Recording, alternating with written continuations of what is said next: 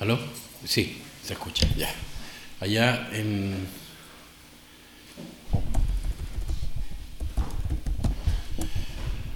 Ahí atrás se escucha, ¿sí? En la platea alta, segundo piso, ¿sí? Ya. Muy bien, hermanos. Señor nos bendice una vez más con su palabra y nos bendice con un culto de adoración. Culto de adoración. La palabra culto en inglés significa secta. Entonces, cuando lo traducen al español o cuando un, cuando un latino o un hispano quiere hablar en inglés y traduce literalmente los términos, algunos, algunas personas piensan que es una secta en vez de una iglesia bíblica. Pero lo interesante es que, a pesar de que el término eh, cult no es cool, es cool, o sea, lo estoy diciendo como se escribe, C-U-L-T, en inglés significa secta, para nosotros sabemos que la palabra culto es algo, es un servicio que se da honrando a alguien. Mire, lo, que es. Culto es un servicio que se da honrando a alguien, adorándolo. Y nosotros no tenemos la capacidad, ni la autoridad, ni el permiso divino de, que, de poder adorar cualquier cosa ni a nada ni a nadie, solamente a Dios.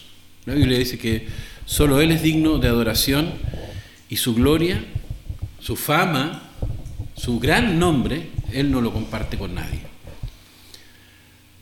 Luego también en el Nuevo Testamento se nos enseña que a Cristo, que Cristo es digno de adorar. Entonces, la Biblia nos muestra de una forma muy preciosa cómo si Dios en el Antiguo Testamento enseña que debemos adorarle con todo, o sea, el centro de nuestra relación con Dios se basa en la adoración, todo lo que nosotros hacemos, sea nuestro trabajo, sea nuestro hablar con otras personas, sea los deseos que llegamos a tener, sea lo que nosotros damos, lo que nosotros quitamos, etcétera, etcétera, todo es un servicio o un culto de adoración al Señor. Así que somos seres adoradores. Pero entre estos adoradores, el Señor sabe cuáles son su pueblo y cuáles no.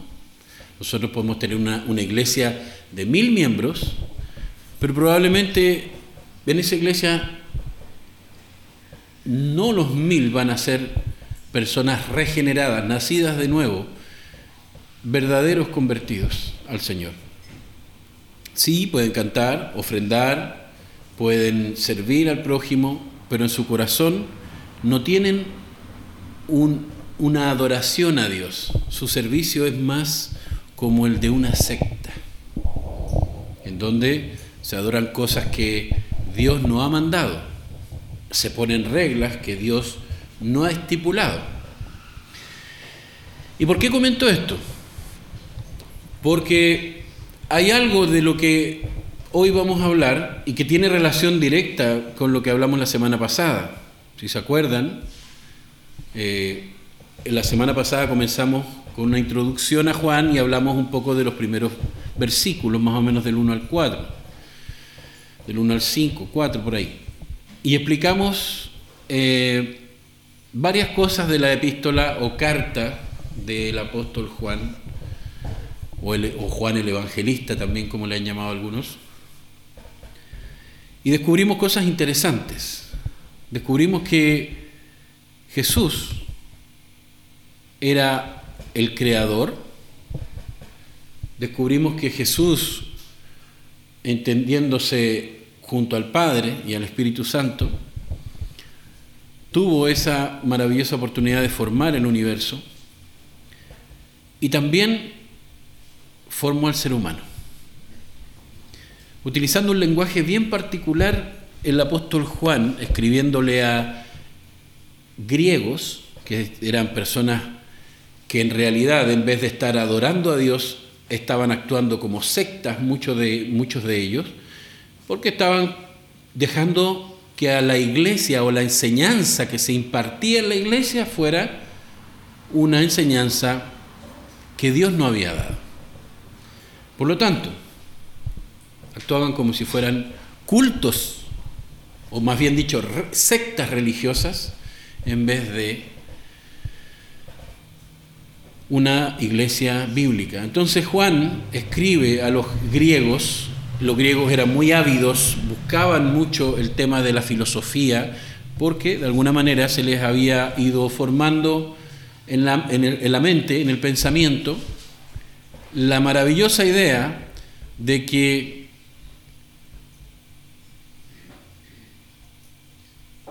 entre más sabían y entre más aprendían, más cerca de Dios estaban o más conocían la voluntad de Dios. Hoy el tema es muy similar, solo que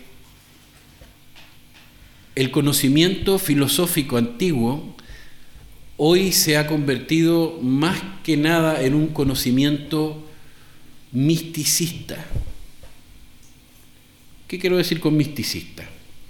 Algo místico, algo, algo que tiene que ver más con recibir cosas en nuestra mente, en nuestro corazón, externas que provienen de algún lado, del universo, de la naturaleza, o algunas partes, algunas personas dicen, del Espíritu Santo. Y esa es una parte súper importante que luego vamos a ir viendo cómo, en el, a pesar de que el tema principal o central, digamos así, de la epístola de Juan es la deidad de Jesús y la salvación por gracia o por medio de la fe en Cristo Jesús y no por medio del conocimiento o del, o de o del, del amor al conocimiento, sino por fe y por gracia en la persona de Cristo Jesús. Entonces vamos a ver igual cómo el Padre actúa en todo esto. El eje central aquí es el tema de Cristo, y cómo el Espíritu Santo actúa también. Y no vamos a ver ninguna reacción del Espíritu Santo, ninguna manifestación del Espíritu Santo que funcione de una manera mágica y misticista, sino lleno de gracia y lleno de bondad al guiarnos a la persona de Jesucristo, al conocimiento de la persona de Jesucristo, o abrirnos el entendimiento de que Cristo es nuestro Señor y Salvador y que básicamente eso es un gran milagro, porque si eh, recordamos las palabras del profeta en el Antiguo Testamento, Dios le dice a, su pueblo a través del profeta que convertiré, convertirá nuestros corazones de piedra en corazones de carne. Eso no pasa. Pero hablando del milagro de que nuestros corazones incrédulos entienden el Evangelio y se convierten a Cristo y también promete darnos su espíritu. Entonces, cuando vemos un poco de esto, nos vamos a ir sorprendiendo que entre nosotros mismos, los evangélicos o protestantes, también hallamos actitudes de secta por alejarnos de la palabra de Dios. No estoy diciendo que sean sectas, pero sí a veces actuamos como si fuéramos sectas o tenemos tendencias sectarias. Enseñamos cosas que la Biblia no enseña, decimos cosas que la Biblia no enseña y las ponemos como una verdad de parte de Dios. Por ejemplo, muy fácil, ustedes lo van a identificar inmediatamente, este, van a identificar inmediatamente esta práctica, porque se da muchísimo en nuestros tiempos, y es aquella práctica de decretar y declarar. yo decreto bendición sobre ti yo declaro que te va a ir bien en tu trabajo. Eso es a lo que yo me refería cuando decimos que de alguna manera nosotros parece que o las personas que hacen esto adquirieran un poder de alguna parte para nosotros tener una capacidad divina, porque la Biblia enseña que el único que decreta es Dios, porque Él es el jefe, el que manda, el rey, y nosotros como sus criaturas decimos amén y nos postramos en servicio a lo que Él decreta. ¿Me explico? Entonces, cuando nosotros decretamos, nosotros nos ponemos al nivel de Dios. Y cuando nosotros decretamos cosas que la Biblia no dice, nosotros nos ponemos por encima de Dios. ¿Por qué? Porque la Biblia en ninguna parte dice que a mí me va a ir bien en mi matrimonio, que a mí me va a ir bien en mis estudios, que a mí me va a ir bien en mi trabajo. Y que eso es un decreto de Dios. La diferencia entre un decreto de Dios y un mandamiento de Dios es que el decreto de Dios, Dios ha decretado cosas y se van a cumplir sí o sí. Y nadie lo va a poder detener. Pero el mandamiento tiene la particularidad de que Él lo manda, pero a nosotros nos da la responsabilidad de obedecerla y de hacerlo. Si no lo hacemos, estamos rompiendo los mandamientos de Dios. Y si lo hacemos, estamos haciendo la voluntad de Dios. ¿Me explico? Entonces, hay, a grandes rasgos, esa es una de las grandes o principales diferencias entre un decreto de Dios y un mandamiento de Dios. Y nosotros eh, podríamos dar un mandamiento a una persona, yo quiero que en el culto o en el servicio de adoración tú cantes al Señor, porque es el culto a Dios, es el servicio que nosotros damos de adoración a Dios, no tenemos nada que ofrecerle. Por lo, por lo tanto, yo mando, te mando que adores a Dios con tu voz, con tus cánticos, con tus alabanzas. Pero finalmente no te puedo obligar. ¿Me explico? Sin embargo, si eso fuera un decreto, yo digo, yo decreto que tú vas a cantar de ahora en adelante en, en todos los servicios de la iglesia, usted no va a poder impedirlo y va a cantar, pero eso, ese poder no lo tengo yo, no lo tiene ningún ser humano. Me explico. Entonces, cuando nosotros empezamos a enseñar, a hacer cosas que la Biblia no manda, y empezamos a creer cosas que la Biblia no manda, nosotros estamos sometiendo nuestra mente y nuestro corazón, nuestras voluntades, a las personas que enseñan estas cosas. Entonces nos convertimos en una secta. Y hay un líder sectario, o hay varios líderes sectarios. ¿Y cuál es la, el truco en todo esto? Es que yo diga que estos decretos, que Dios me ha dado el poder por medio de su Espíritu Santo para decretar y declarar. O sea, nosotros podemos declarar, la Biblia declara muchas cosas, salmista declaró muchas cosas, pero siempre declaró cosas que la Biblia decía. Dios declaró tu poder y las maravillas que has hecho. Entonces, yo estoy básicamente declarando, ¿qué, hago cuando declaro? Yo reconozco y digo y enseño y hablo lo que ya la Biblia enseñó, dijo y, eh, eh, y que el Señor inspiró. Entonces, yo no estoy declarando como si tuviera un poder mágico para que las cosas pasaran. Eso no es, no es bíblico, no es cristiano, porque los cristianos a través de la historia nunca hicieron eso tampoco, y nos convierte, o si bien no nos convierte necesariamente, pero nos acerca mucho a parecernos a una secta, no a una iglesia. Entonces, ¿por qué les explico todo esto? Porque cuando Juan enseña en esta carta, él empieza a tocar temas doctrinales. Acuérdense que la palabra doctrina significa enseñanza. Y él empieza a enseñar temas doctrinales sumamente importantes, bases del cristianismo. Es decir, si usted no sabe esto o usted tiene una, una creencia diferente a esto, entonces usted no es cristiano. ¿Me explico? Y por eso él parte con el fundamento de todo, que es, en el principio, el verbo era estaba con Dios y era Dios.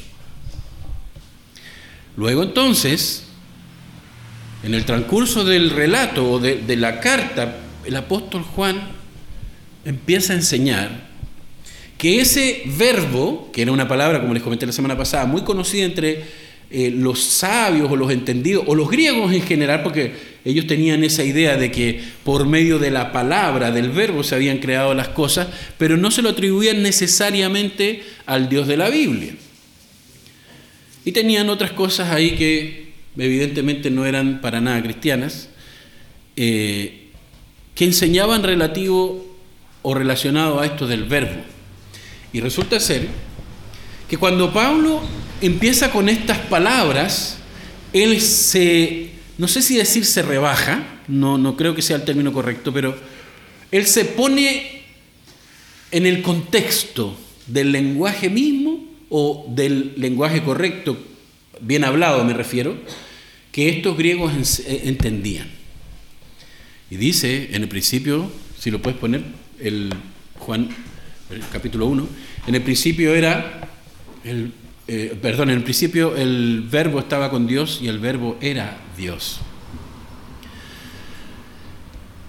Hubo algunas sectas que para identificar a Jesús como una criatura, es decir, como un ser creado, introdujeron un pequeño artículo en las traducciones de sus Biblias. Y dice, en el principio, si puedes poner la Reina Valera 1960, por favor. En el principio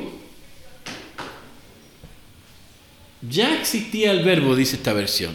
El, sentido es el mismo, pero para explicarle dónde pusieron el artículo que cambia todo el sentido de la carta, o más bien dicho, todo el sentido de esta verdad, de esta doctrina cristiana y bíblica, quisiera mostrarle eso es la versión que más conocemos, la más común, que es la Reina Valera 1960.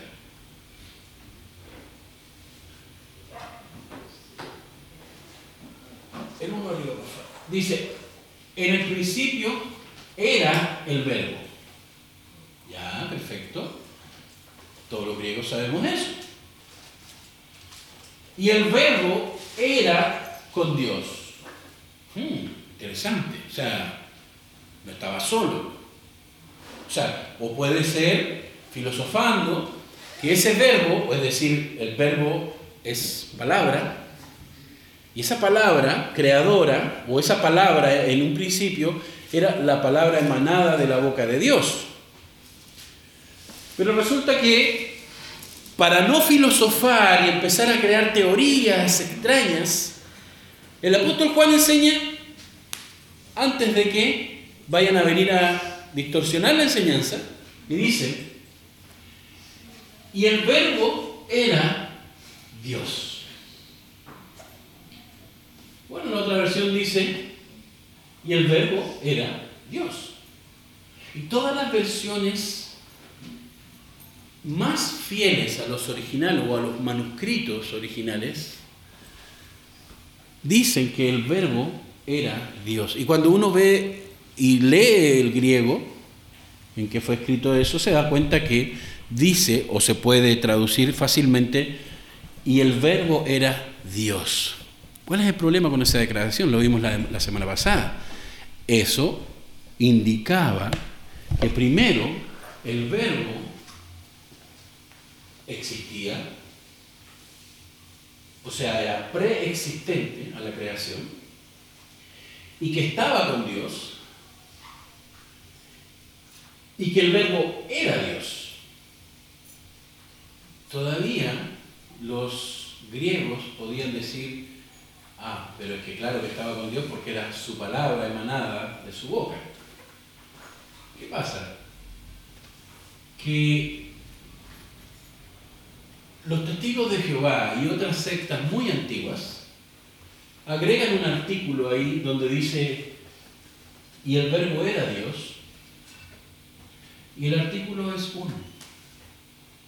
Y lo agrega y dice, el verbo era un Dios. ¿Me explico? Ya nosotros hemos visto eso en otras ocasiones, eso se llama la traducción del Nuevo Mundo, pero esto ya se enseñaba en el siglo III, o se trató de enseñar en el siglo III. Luego se trató de enseñar también eh, mm, después de la, de, la, de la reforma protestante.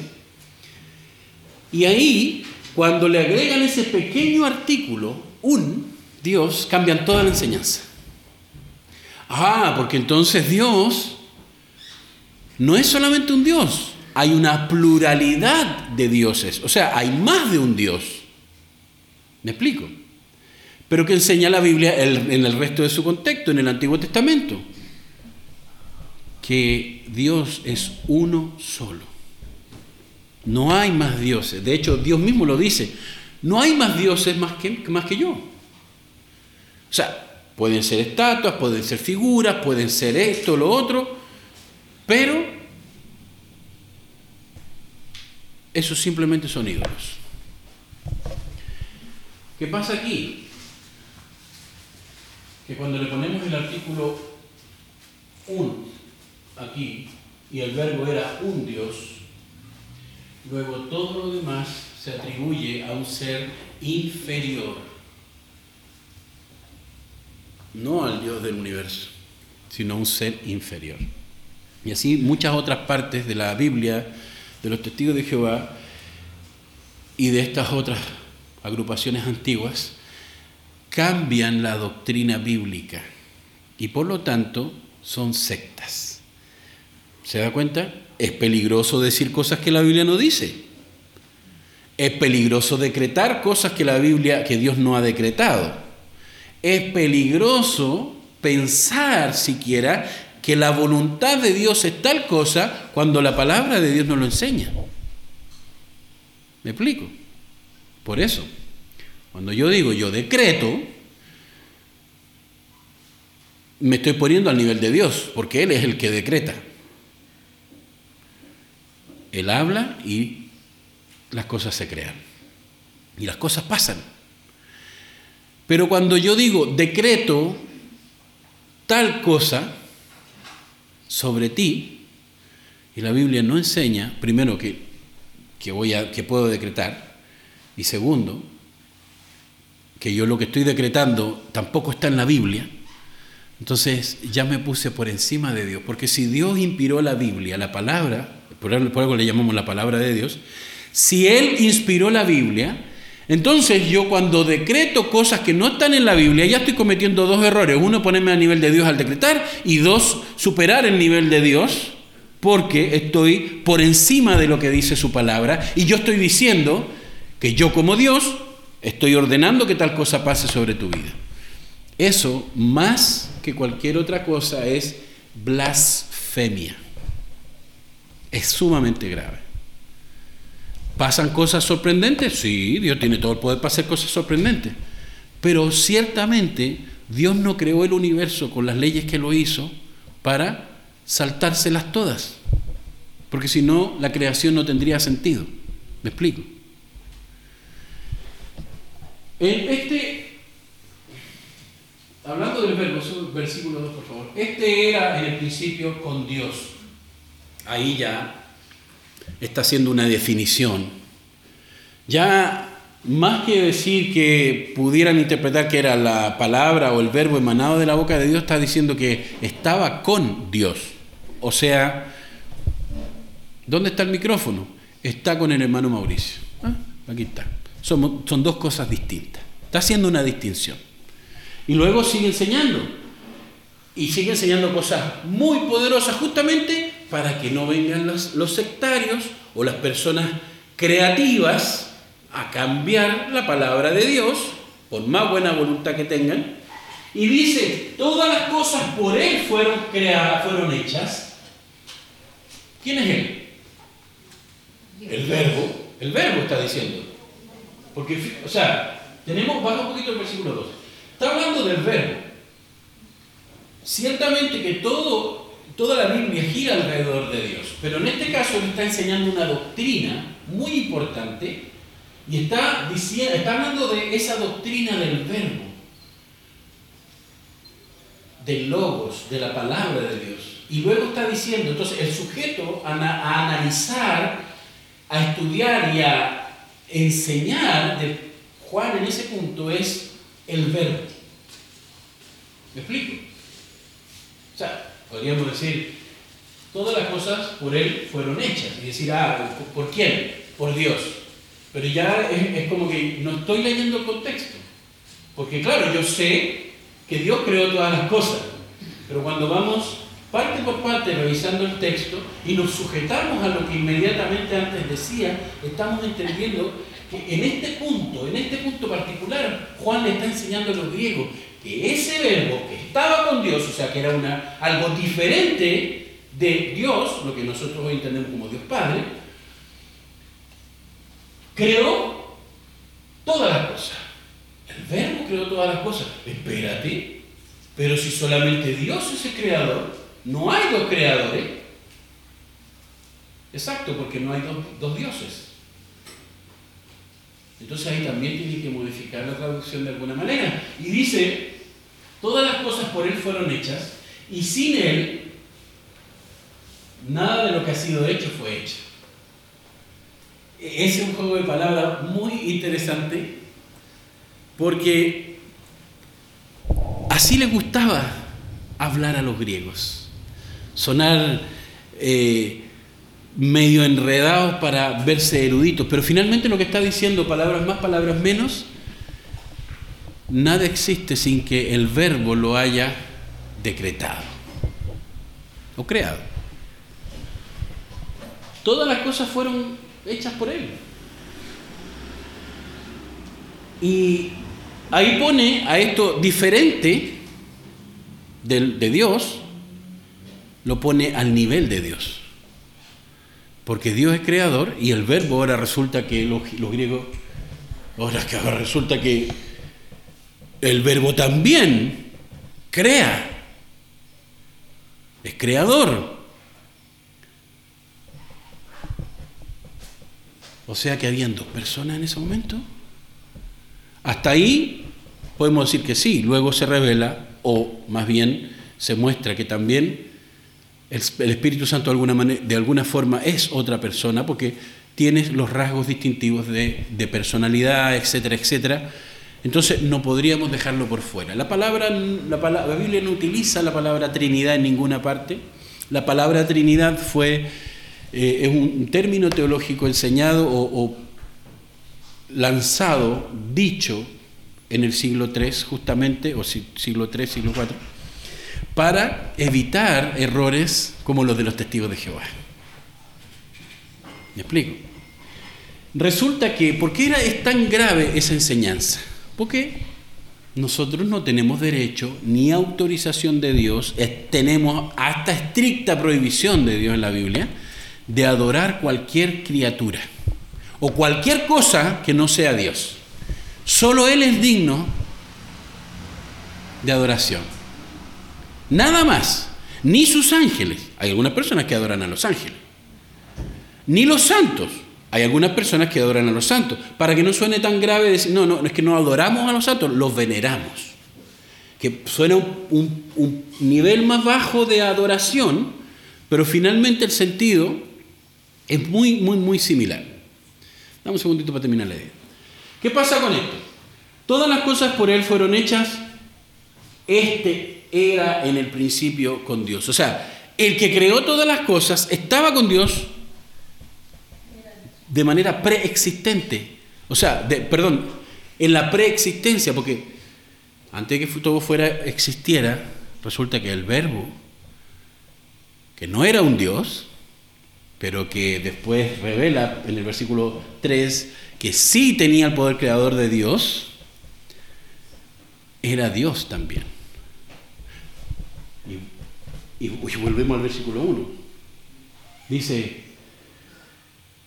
en el principio era el verbo y el verbo era con Dios. Y ahora con el versículo 3 entienden esa frase que dice, y el verbo era Dios. Imposible que sean dos dioses. ¿Me explico? O sea, la enseñanza de Pablo, está, de Juan, perdón, está súper bien organizada y estructurada.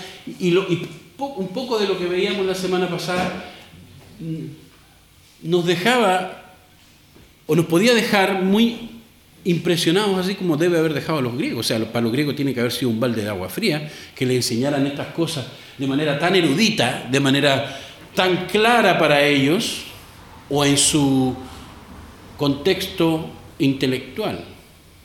¿Me explico? Todas las cosas por él fueron hechas, versículo 4, por favor.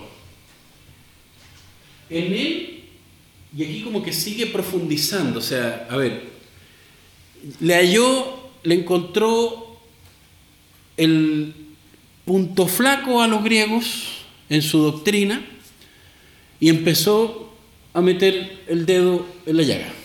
Poquito, estaba sobando así. Picaba.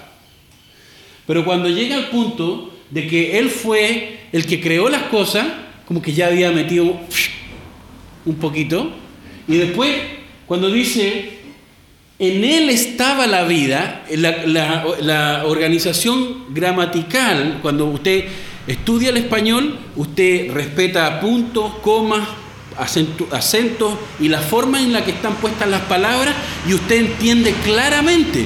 Por eso es muy bueno estudiar, por eso es muy bueno también leer y por eso es muy bueno aprender gramática, porque nos ayuda a expresarnos mejor. ¿Me explico? No nos hace más eruditos, pero cuando yo quiero expresarme, me doy a entender más claramente. ¿Me explico? Entonces, fíjese que aquí el, apóstol Juan, cuando dice, y en él estaba la vida, el texto básicamente en su original más o menos podía decir, o decía algo así como que él no había recibido o no había tenido vida porque se la dieron, sino que él era fuente de vida. Más o menos es como una idea que se quiere expresar y dice, en él estaba la vida. Connie puede decir, en mí está la vida. Claro, en un término humano se entiende porque está viva. Pero en el término gramatical de ese texto es diferente de decir que nosotros, que en nosotros está la vida. Porque nosotros tenemos vida porque Dios nos dio, nos dio eh, vida. De Él emanó la vida, o emana la vida, sale la vida y nos provee de vida. Pero nosotros no podemos hacer eso. Por siglos los científicos han estado tratando de crear vida y no han podido. Han duplicado, han clonado, han hecho esto, lo otro, han inventado eh, corazones artificiales, pero no están vivos. ¿Me explico? Inteligencia artificial. Es artificial, no es viva. Entonces hay muchas cosas que ese texto revela y una de las más importantes es que del verbo que creó todas las cosas, encima de eso había vida para entregar, para para generar más vida. Paula, por ejemplo. ¿A cuántas cosas le ha dado vida tú? Carla, por ejemplo. Ella ha hecho unas manualidades, perdona que use el ejemplo, de unas hamburguesas y tiene un talento bien increíble porque le queda muy bien hecha. Parecen de verdad, pero en miniatura. Con plasticina o plastilina. Pero resulta que cuando usted muerde eso, sigue siendo plastilina. Carla no le pudo dar vida, aunque pareciera que estuviera vivo. La carne de adentro no tenía bacterias, no tenía eh, juguito, nada, o sea, no, era algo que en algún momento tuvo vida, porque ningún ser humano puede generar vida, dar de su vida a otro. Cuando tienen un hijo las damas, por ejemplo, las mujeres, es sorprendente porque de ellas no mana la vida, sino que la vida se genera en la concepción y resulta que cuando el, bebé empieza a crecer, la, mujer es como un contenedor que provee de seguridad y del ambiente necesario, de la alimentación y de todo que el bebé necesita para ir creciendo. O sea, no es algo menor, es algo sumamente importante, pero no es como que la mujer estuviera emanando de su vida. ¿Por qué? Porque entendemos que del que emana la vida es Dios. En Él estaba la vida. ¿Qué otra cosa podemos eh, entender en el contexto bíblico? O sea, en el resto de la Biblia. De que la vida también podemos asimilarla fácilmente con la vida eterna. Ya nosotros entendemos y hemos leído estos versículos y sabemos que está hablando de Jesús. Solamente que estamos analizando un poquito más a detalle el texto. Pues resulta que Jesús viene y Él es la vida eterna. Entonces encaja perfectamente cuando dice, en Él estaba la vida. Luego, acuérdese que Juan está enseñando que por la fe en Jesús tendremos vida eterna. Porque en Él está la vida eterna. ¿Me explico? Y la vida, Jesús mismo, Dios mismo, el verbo, la vida eterna encarnada, era la luz de los hombres. Y aquí hay, otra forma interesante cuando usted eh, lee el griego, porque era la luz de los hombres, ¿qué significa? Que yo estoy eh, reflejando la luz de alguien más. ¿Me explico? Por ejemplo, usted ve en la noche una pared iluminada con un círculo y usted dice, wow, la pared está alumbrando. No, es el reflejo de una linterna. ¿Me explico? Entonces, la pared refleja la luz, muestra la luz, pero muestra un reflejo. Y cuando usted mira la linterna, no la puede mirar directamente o cuesta mucho, porque le, llega directamente a los ojos. Pero si la ve en la pared, la ve sin ningún problema. Es como una expresión del original, pero no tan potente. Pero nosotros podemos saber, por ejemplo, que una linterna tiene forma de estrellita o de estrella, porque vemos reflejada la luz con una forma de estrella. Pero si la viéramos de frente, la luz nos cegaría y no veríamos ninguna forma. ¿Me explico? Entonces, cuando, fíjese bien lo que estoy diciendo, cuando nosotros vemos un reflejo de la luz original, podemos hasta entender mejor. El problema aquí, ¿cuál era? Es que Él era la luz de los hombres. Él no estaba reflejando a los hombres, sino que Él, en el texto original se entiende que Él era la misma luz o sea que al mirar directamente, eh, pongámonos en, esta situación, al mirar directamente el sol, sus ojos se queman. Y si está más cerca, más rápido se queman. ¿Qué pasa? Cuando nosotros vemos la sombra, vemos la luz durante el día, vemos que hay un sol que está alumbrando. Cuando nosotros vemos a Dios en su plenitud, imagínense eh, viendo un video de las, las estrellas o los soles más grandes del universo, la, la Tierra es millones de veces más pequeña que uno de los soles más grandes encontrados. ¿Sí? Exactamente. De hecho, la Tierra es un puntito que para hacer el tamaño del Sol lo tiene que llenar muchas veces. Imagínense el Sol, que nosotros lo vemos tan grande y tan poderoso, es un puntito al lado de la estrella más grande que se ha descubierto hasta el momento en el universo y que millones de veces tendría que estar para poder hacer el tamaño. Imagínese usted que esa creación, ese universo, es como el reflejo en la pared de la creación. Pero el reflejo en la pared de qué? Del creador.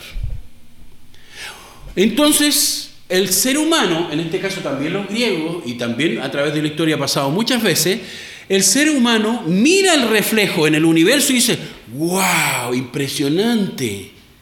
Y adoran a las estrellas. Ven al sol, wow, el dios sol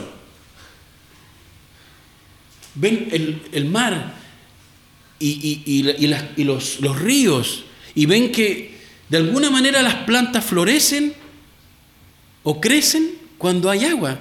Y dice, wow, el Dios agua.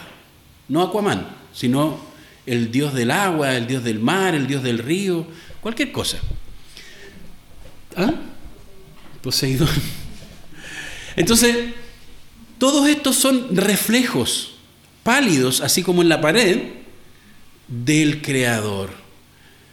Cuando nosotros quedamos mirando la creación y vivimos en torno a la creación, nosotros dejamos de, de lado al Creador. ¿Me explico? A través de la historia, a esas tendencias también se le llamó humanismo o naturalismo, porque se parecen mucho, pero uno tiene relación con la naturaleza, con lo creado, y lo otro tiene eh, relación con el ser humano. El humanismo, más o menos, más o menos digo, enseña que todo gira en torno al hombre, a una criatura que debería ser un reflejo de su creador.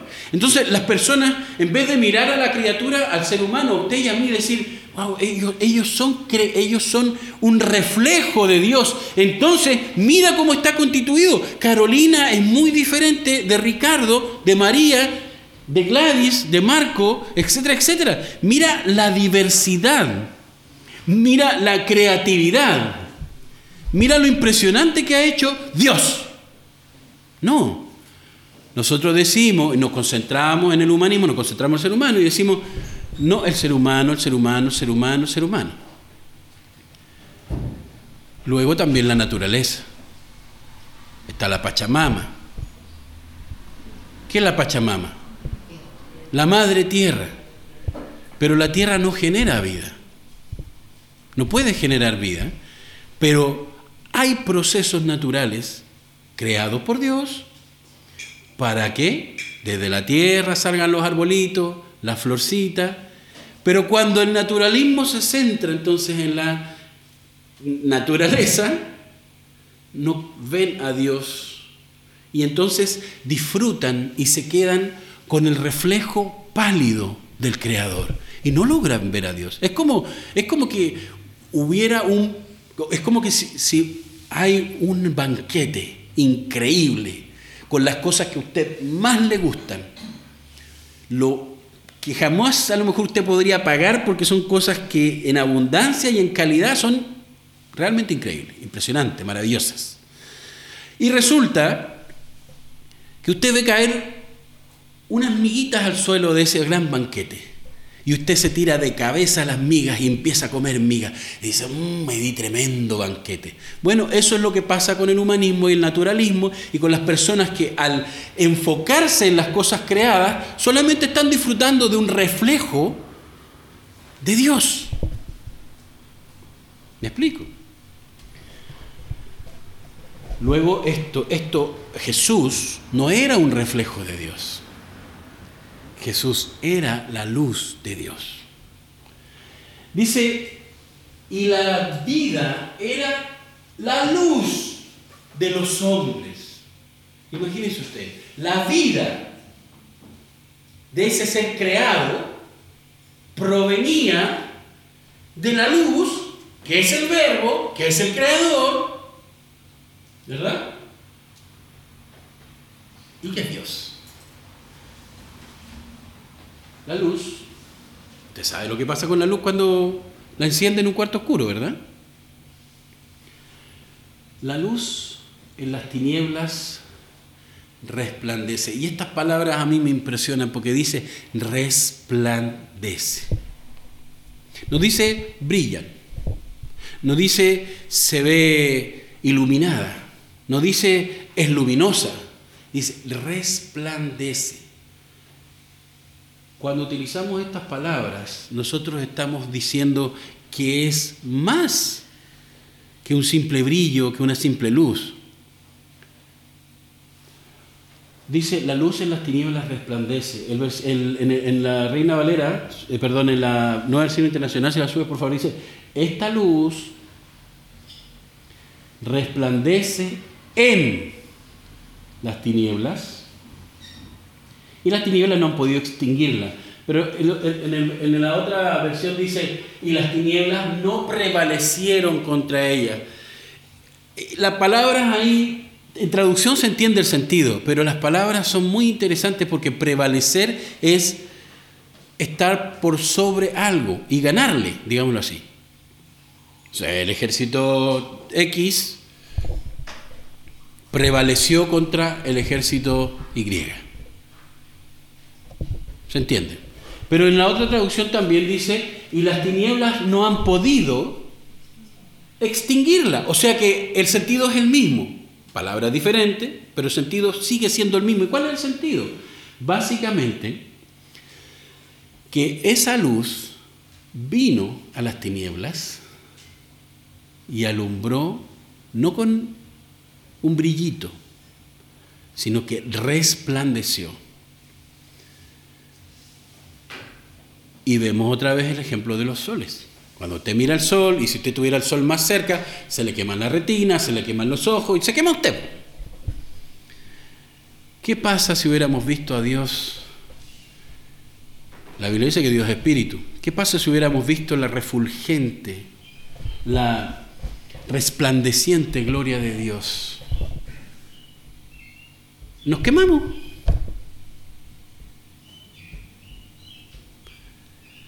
Cuando nosotros vemos que Dios tuvo la suficiente misericordia de hacerse hombre y venir como la luz del mundo, que igual son términos poéticos si le queremos llamar así, para tratar de explicar quién realmente era Jesús, nosotros vemos que ese resplandor estaba contenido en, en Jesús. Y si no hubiera estado contenido en Jesús, y, no lo hubiera manifestado como sus obras, la humanidad habría desaparecido.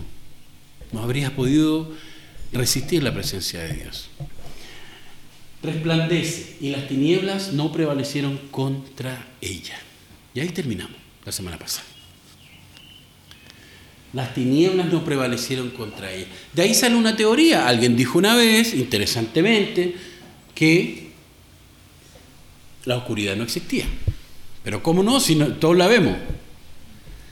dice, no, lo que pasa es que tú puedes medir la luz, sí, exacto, la luz tiene fotones, etcétera, etcétera. Se pueden medir, se pueden examinar, se pueden estudiar, pero a la ausencia de luz queda la oscuridad o las tinieblas, como dice la Biblia en un lenguaje más florido. Entonces, la oscuridad no la pueden medir, es oscuridad, es ausencia de luz de alguna manera. Entonces, cuando vemos esto, nosotros podemos preguntarnos fácilmente, ¿por qué tenía que venir la luz? O sea, tan oscuro estaba el universo, tan oscuro estaba esta tierra, tan oscuro estaban nuestros corazones. A ver, Juan, nosotros como griegos estamos entendiendo que este verbo del que estás hablando es Dios mismo, es creador, y es la luz resplandeciente de vida para, para, la, para la humanidad, para nosotros como griegos. Entonces,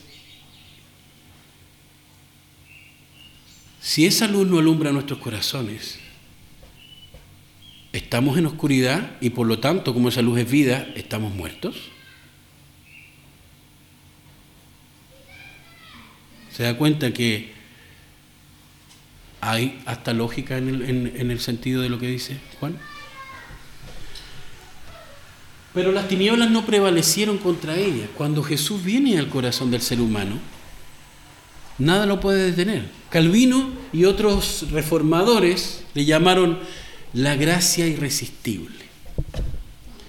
Porque sí, algunos dijeron, no, que tú puedes resistir la gracia salvadora de Dios, esa luz, esa vida, sí, nosotros podemos resistir. Cada vez que nos dicen, oye, que Jesucristo, cree en el Señor Jesucristo, arrepiéntete y cree en Jesucristo para el perdón de tus pecados.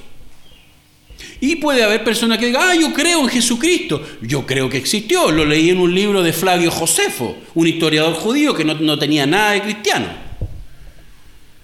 Ajá. ¿Crees en el Jesús histórico? Sí, o sea que soy salvo. No. Porque fíjese que Juan está haciendo una, una construcción para que usted pueda ver claramente quién es Jesús. Jesús es Dios. Jesús es la luz de vida, creadora. Por lo tanto, si tú griego no tienes a Jesús en tu corazón, no te alumbra la vida, Wow, entonces estoy muerto. Exactamente. Pero si ando vivito y coleando, ¿cómo que no? Sí.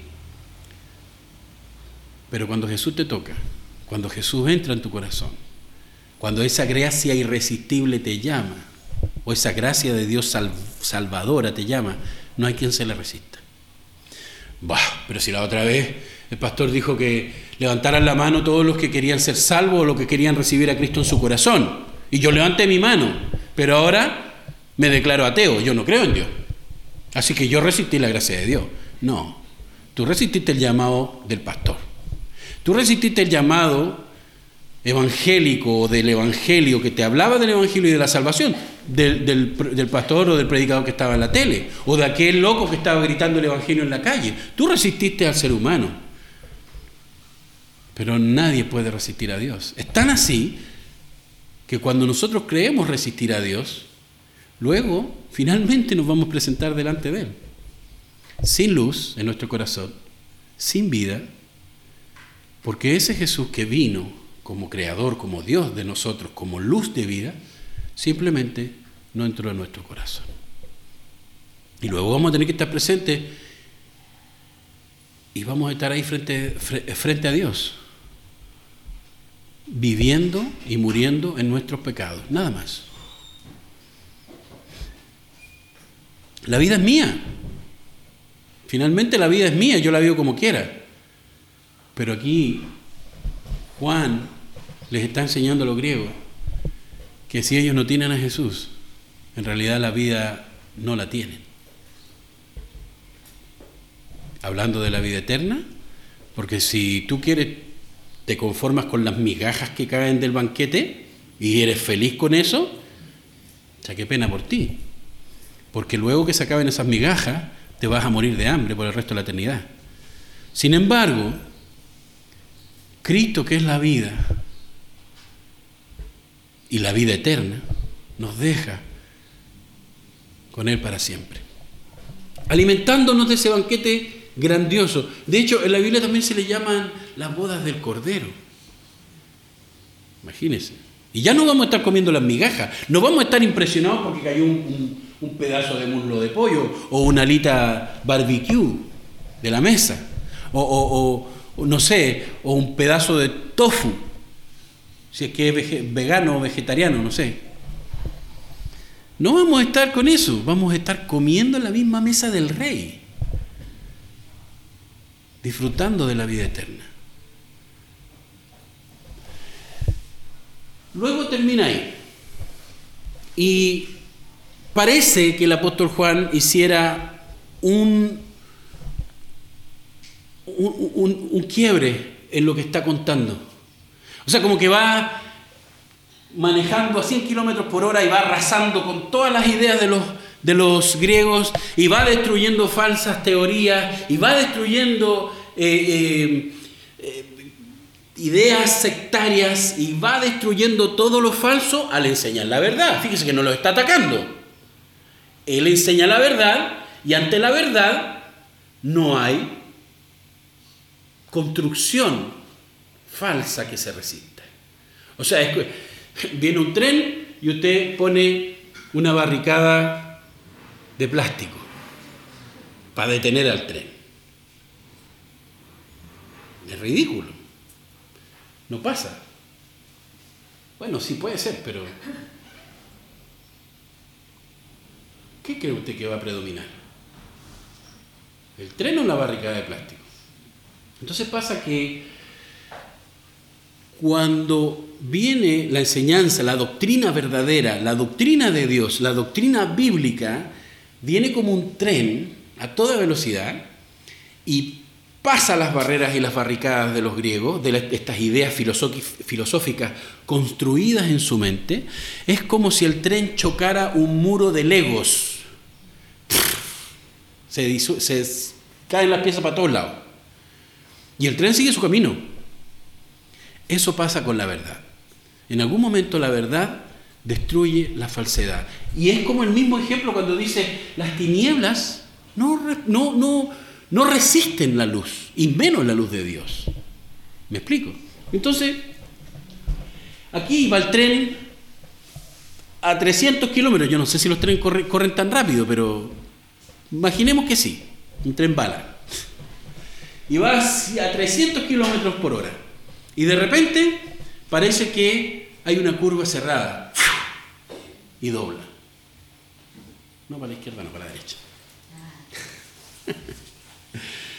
y parece que cambiara el tema. Versículo 6 dice, hubo un hombre enviado de Dios, el cual se llamaba Juan. Ajá, pero, pero, pero, pero síguenos contando del verbo y, de qué es Dios y de qué. Explícanos más, porque esto está demasiado impresionante. O sea, toda esta construcción de ideas que nos has hecho es increíble, o sea, impresionante. Nosotros pensábamos esto y pensábamos lo otro y pensábamos aquello, pero no teníamos una base sustentable y tú, la coherencia que has venido demostrando en tu argumento, nos muestra que lo que tú dices es verdad. Entonces, ¿qué tiene que ver Juan?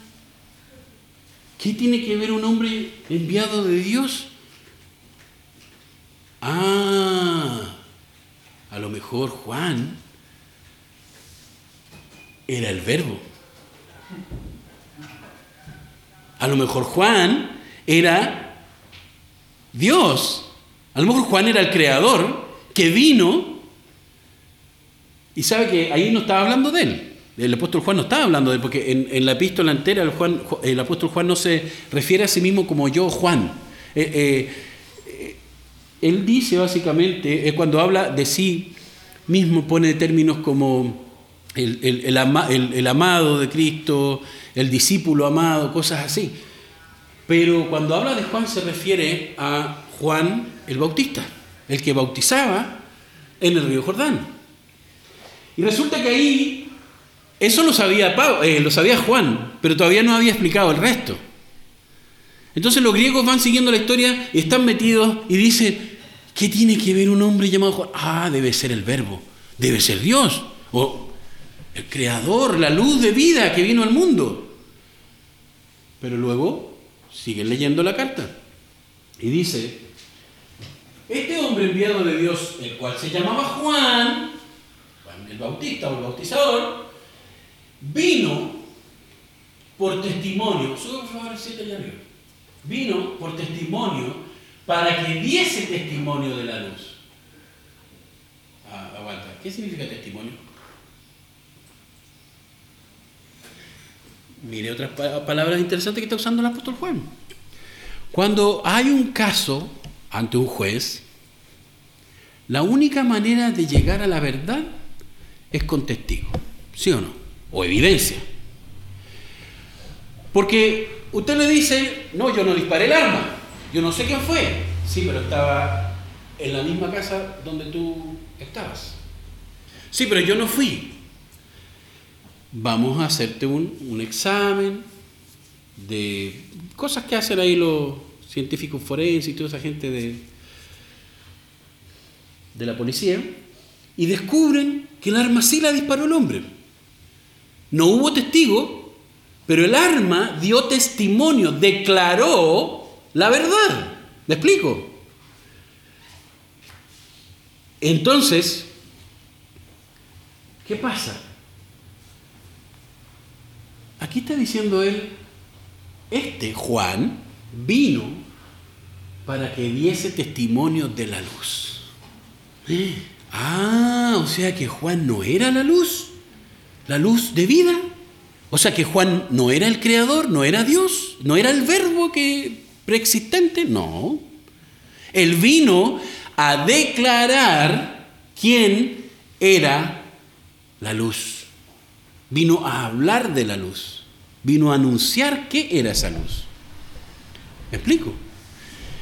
Y entonces, imaginemos a Juan el Bautista con la mano en la Biblia y le dice el otro señor, que no sé cómo se llaman, dice, ¿usted jura decir la verdad, toda la verdad y nada más que la verdad?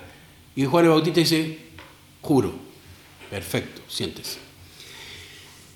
Y vienen los abogados y lo empiezan a interrogar. Y resulta que Juan el Bautista empieza a declarar o a dar testimonio. ¿Se entiende a qué se refería cuando dice vino a dar testimonio? Vino por testimonio. Para que diese testimonio. O sea, él vino a declarar algo y vino a declarar sobre la luz. A fin, o sea, con el propósito Con ese propósito nació Juan. Imagínense cómo estaba de clarito el apóstol Juan, que ya sabía, bueno, para esa época que escribió el Evangelio, igual Juan el Bautista ya había muerto hace muchos años. Pero por, el, por la vida que llevó Juan y lo que enseñó Juan, el Bautista, el apóstol se eh, entendió claramente cuál era el fin de su nacimiento, imagínese usted. ¿A quién no le gustaría saber ¿Cuál es el celular, perdón, cuál es el fin de su existencia? ¿Sabe qué? Cuando, cuando yo era adolescente, me creía filósofo y me gustaba filosofar mucho, porque usted sabe que cuando era muchacho no creía en Dios yo.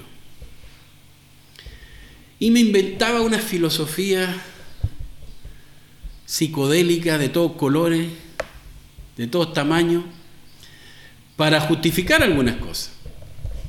yo no andaba eh, celebrando mi ateísmo tampoco, porque en realidad era algo mío, que yo, yo pensaba, pero yo decía, mira, la gente siempre se ha hecho la siguiente pregunta, ¿para qué viene este mundo? Es la pregunta más tonta que yo me he hecho en mi vida, la más no voy a decir palabras más fuertes porque puedo herir susceptibilidades, pero porque a lo mejor más de algunos se ha hecho esa pregunta también. Pero ¿sabe cuándo nos hacemos esa pregunta? Cuando tenemos contextos que nos están oprimiendo, que nos están lastimando o que nos hacen sentir mal. Ay, ¿para qué vino este mundo? ¿O con qué propósito vino este mundo? Y como estamos afectados emocionalmente, toda la lógica sale mal. Pero resulta que cuando ya cumplimos 30 años y estamos empezando nuevas cosas, mm, yo creo que este es el propósito de mi vida. Y después llegamos a los 40. No era nada el propósito de mi vida. Y ahora, ¿cuál es el propósito de mi vida? Y seguimos filosofando el resto de la vida, haciéndonos la misma pregunta. Y estamos en el, en, el, momento de nuestra muerte con nuestros familiares y le dice, uno le dice, familia, espero haber servido de algo. Yo no tengo idea para qué vine a este mundo, pero aquí estoy. Vivan, disfruten, celebren, no sé qué, ámense. Chao. Y nos morimos. Resulta ser que toda la vida nos vamos a pasar filosofando porque somos personas que nos gusta centrarnos en nosotras mismas y más que en nuestro razonamiento, en nuestras emociones, en lo que sentimos. Y no podemos evitarlo porque Dios nos hizo seres sensibles, con sentimientos, para que pudiéramos honrarle a Él con toda la pasión de nuestra alma. Pudiéramos disfrutar de Él, pudiéramos amarlo a Él. ¿Me explico?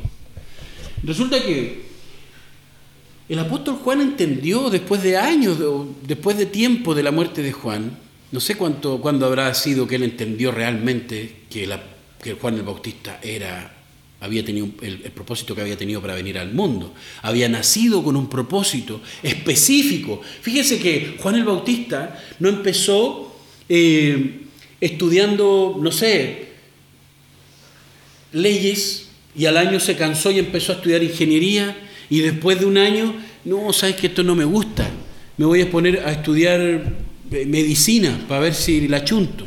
No, él empezó, su propósito de vida fue lo que dice ahí, el fin del propósito de, de Juan el Bautista era que todos creyesen por él que creyesen qué? Que creyeran qué? todo lo que anteriormente el apóstol Juan está diciendo, que Jesús es la luz de vida eterna, que Él vino al mundo y nada se le pudo resistir. si lo mataron, como que no se pudo... Hablando en un sentido eterno, espiritual, nada podía resistir a Dios. Es como el tren también, solo que mucho más grande.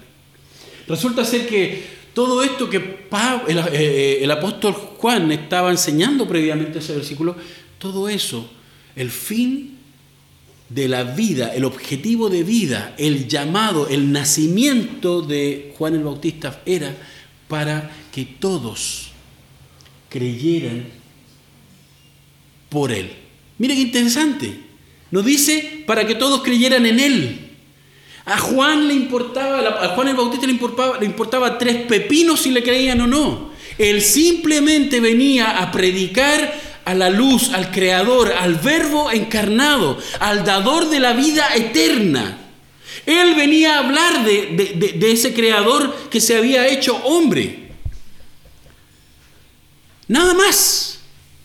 A él no le interesaba si, si el, fariseo de ahí arriba que lo estaba escuchando estaba mandándole WhatsApp al Sanedrín diciendo, mira las tonteras que dice este loco.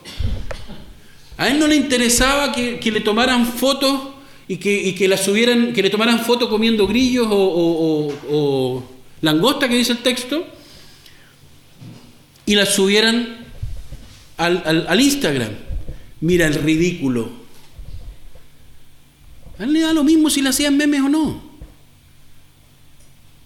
El apóstol Juan tenía un objetivo en la vida, nació para que todos creyeran en Cristo. Oye, qué aburrido. No es aburrido, porque no es aburrido salvar la vida a nadie. De verdad que no es aburrido. Puede doler, puede asustarnos, puede generar un, estrés intenso, pero aburrido no es. Porque usted no tiene tiempo para aburrirse cuando le está salvando la vida a la gente. Resulta que aquí hay otra palabra muy interesante, súper, súper, súper potente.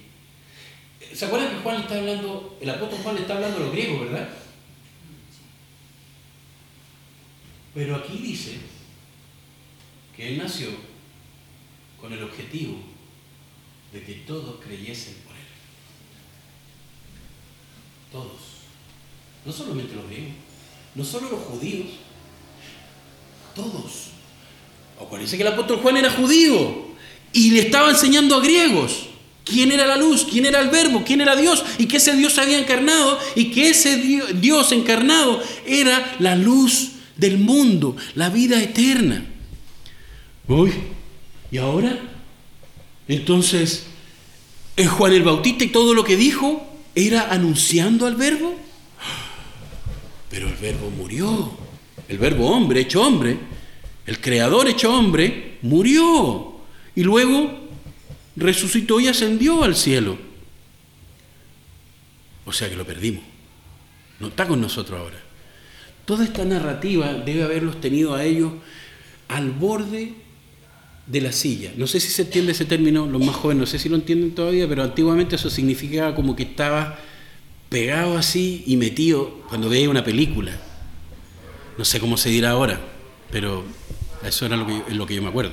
Y resulta que de repente estás viendo, leyendo, escuchando el relato y estás con la atención así, escucha, la atención, estás escuchando y estás siguiendo porque acuérdense que los, griegos tenían esa idea de que ellos podían salvarse o llegar a Dios entre más sabían.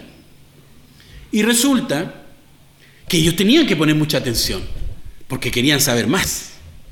¿Me explico?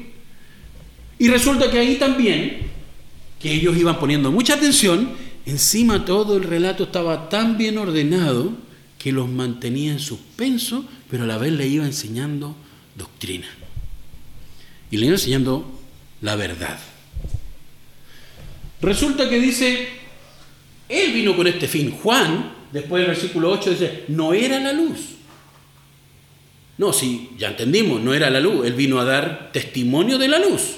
Él vino a hablar de la luz, dar testimonio, es decir, los hechos que Jesús hizo. A ver, don Mauricio, siéntese en el estrado. Usted, ¿dónde vio a la Angelina la semana pasada? Y yo tengo que dar testimonio y decir, la vi en el mall. En serio, ¿con quién andaba? Con su mamá. ¿Y qué estaban haciendo?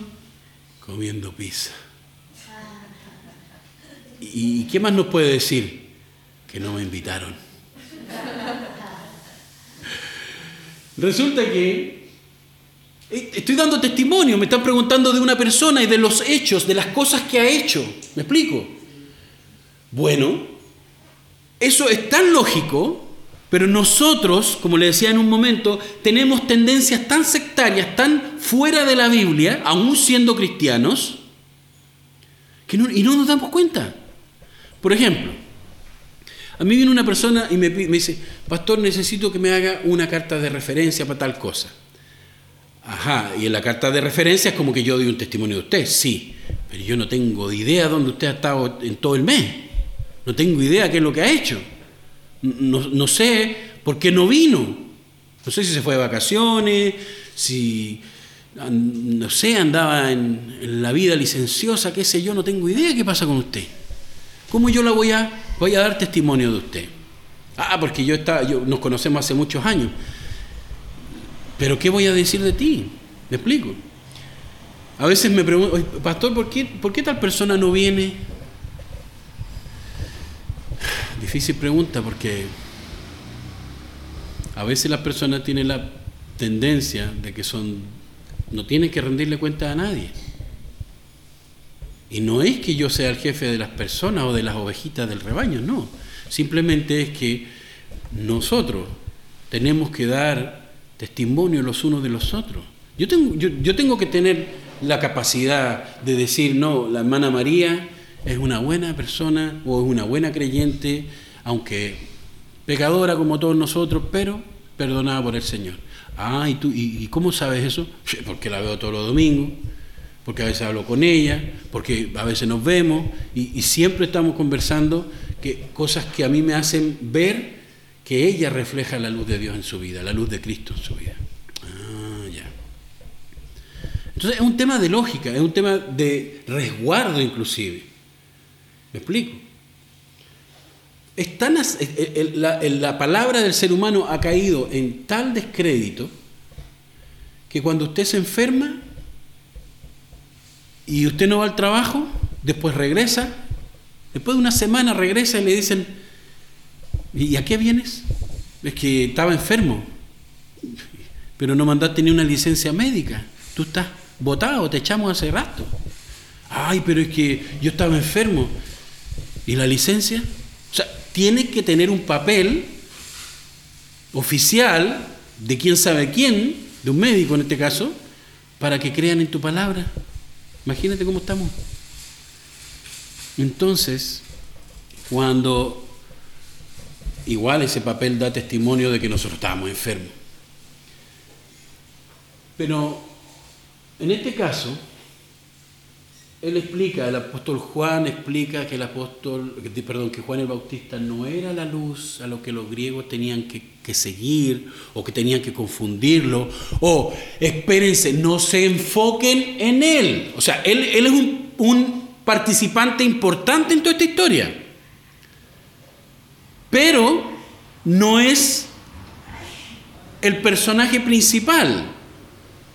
El personaje principal es la luz de la que él vino a dar testimonio de qué es lo que hizo en su vida, que hizo esto, que, enseñó, que anunció, o que él era el Mesías que venía.